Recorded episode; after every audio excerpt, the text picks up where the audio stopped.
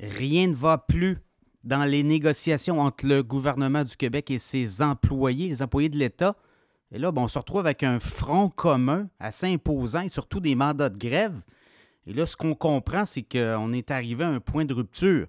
C'est-à-dire que les négos avancent et à un moment donné, les partis doivent se compromettre. Combien d'argent allez-vous nous offrir pour notre prochain contrat de travail? Et les employés euh, de l'État ben, sont allés chercher des mandats de grève. Les syndicats euh, de façon assez non équivoque. Euh, on parle de, quand même de 95 des, des assemblées syndicales qui ont des, des, votes de grève à exercer à un moment opportun.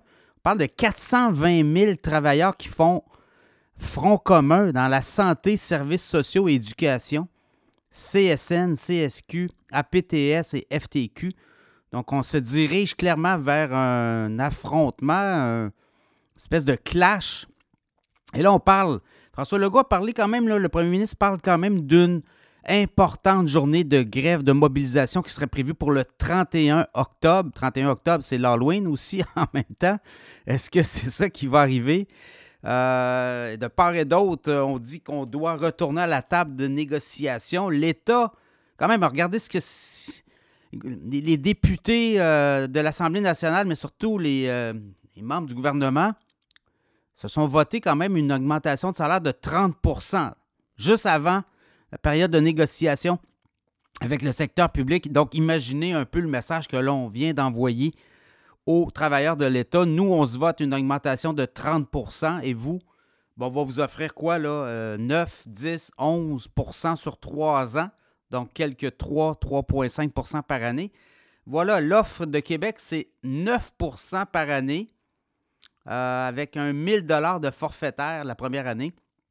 Et là, après ça, on fait 2,5. On dit qu'on aurait une réserve de 2,5% pour la suite. Donc, on offrirait 13 sur 5 ans, alors que les euh, syndicats Front commun réclament soit 100 par semaine euh, en argent ou l'indice à la consommation, donc quoi, 5200 dollars euh, en forfaitaire la première année avec des hausses de 3% 2% euh, première année, 3% deuxième année et 4% troisième année. Donc, vous voyez un peu, là, il y a un décalage entre les offres. On veut un contrat de 3 ans du côté des syndicats et du côté du gouvernement, on offrirait un, contrat de travail sur 5 ans donc, on offrirait environ 13% sur 5 ans.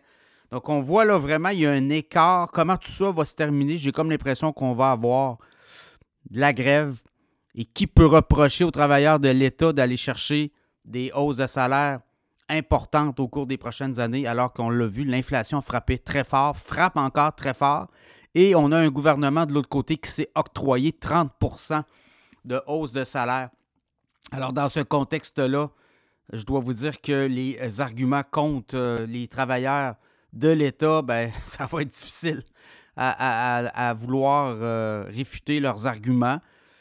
Alors, euh, bonne chance aux deux parties, mais je crois sincèrement que l'on se dirige vers un mouvement de grève généralisé et ça pourrait être plus vite, comment dire, plus tôt que prévu à suivre.